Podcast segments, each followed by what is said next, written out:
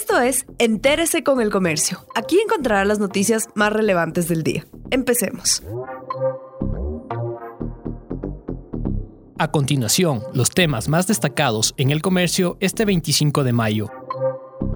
El presidente de la República, Lenín Moreno, dio su informe a la nación de su tercer año de gobierno, ante la asistencia física de 42 personas. Lo hizo en el marco de la conmemoración del 24 de mayo de 1822. Moreno indicó que en su cuarto y último año de mandato estará enfocado en la salud, alimentación, empleo y el fortalecimiento de la dolarización. La gesta libertaria de la batalla de Pichincha fue recordada en el Templo de la Patria, en la cima de la libertad, en el centro occidente de Quito. El vicepresidente Otto Sonnel-Hosner encabezó el acto solemne.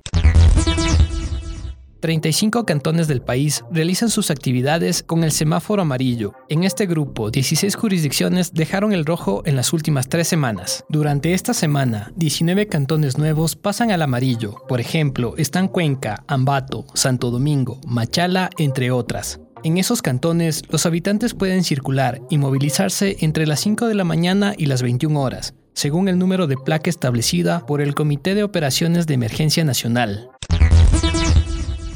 Los servidores de la Fiscalía retomarán sus actividades en los cantones que se encuentran en semáforo amarillo. Para trabajar se implementaron protocolos de bioseguridad para la atención al público y para los funcionarios que laborarán en las oficinas. Los trabajadores judiciales laborarán este 25 de mayo, considerado feriado por los 198 años de la batalla de Pichincha.